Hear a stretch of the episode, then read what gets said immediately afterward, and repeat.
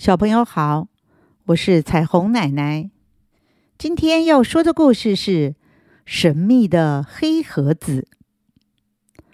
当当当，放学了，走出校门口，看到六年级的大哥哥大姐姐穿戴着纠察队的背心和背章，真令人羡慕。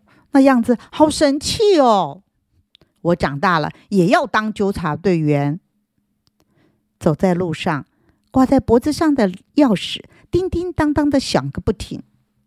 他提醒了我一件事，于是我拉拉同路队王自强的袖子，我们互相眨个眼睛，就钻进小巷子，离开了路队。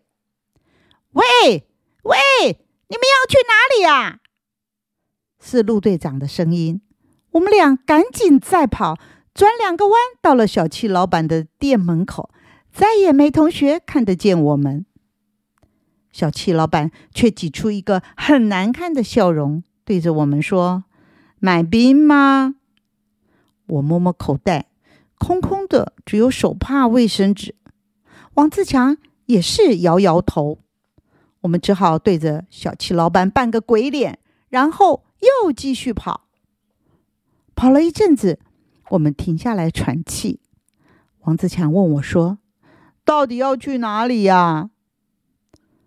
我想了想，反正时间还早，于是我提议：“我们去森林里的鬼屋探险。”王自强面有难色，他说：“那里好可怕。”我才伸出小指头，还没来得及嘲笑他。他已经很生气的说：“嗯，我才不怕呢。”于是，我们就沿着大水沟边的小路走着。其实，那不是什么森林，也不是什么鬼屋，那只是一大块的空地，长满了杂草，草长得比人还要高，所以我们称它为森林。至于鬼屋，那是一排盖了一半没完工的房子，不晓得什么原因，就这样搁着好多年了。只有墙没有顶，平常根本没人来，倒成了我们小孩子冒险游戏的乐园。在草丛中的小路也走了好一阵子，我们来到了鬼屋。风吹的杂草悉悉作响。草丛摆动着，仿佛里头有什么猛兽怪物似的。这是我们害怕的原因，也是觉得刺激过瘾的缘故。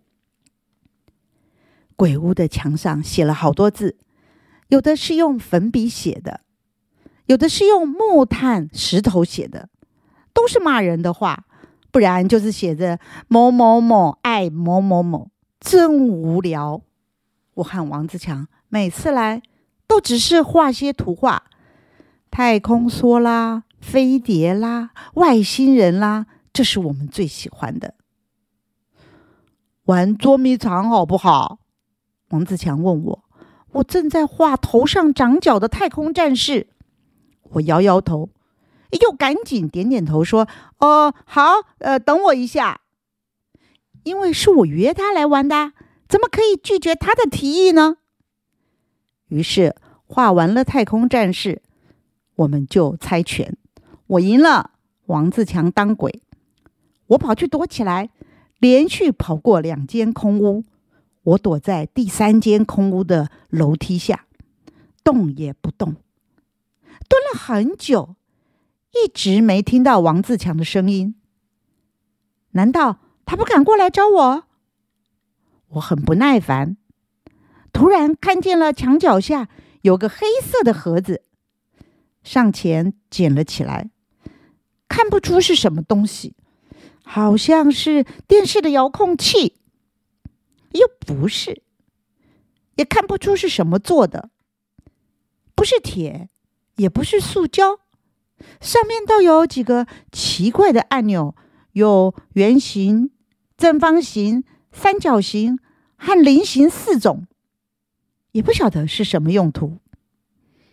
嗯，可能是新型遥控汽车的遥控器，所以我四下看看，看人家会不会连遥控汽车也忘了带走。可是什么都没有啊！经不住好奇心的诱惑，我按下了按钮。忽然，轰隆一声，前面的墙破了一个大洞。我揉揉眼睛，刚刚好像看见有一道闪光由这盒子发出，射中那墙壁。可是我实在不敢相信。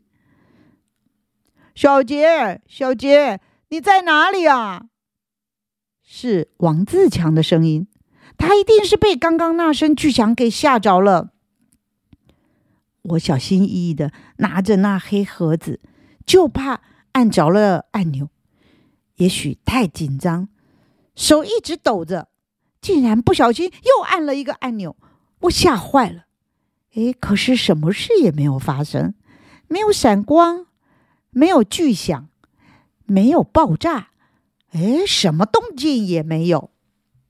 只有一件事，那就是王自强的哭声。小杰，小杰，他不停的叫着我的名字。我拿着盒子走出屋子，看见他蹲在我画图的墙角下哭着，两个书包还搁在他旁边呢。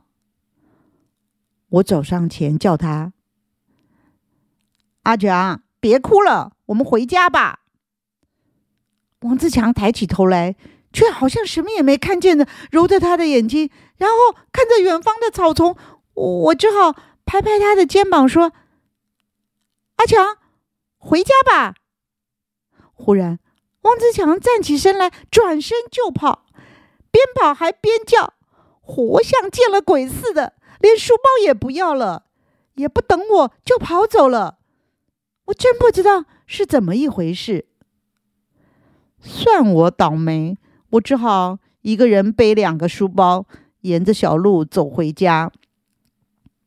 一边走，我一边想：这到底是怎么一回事呢？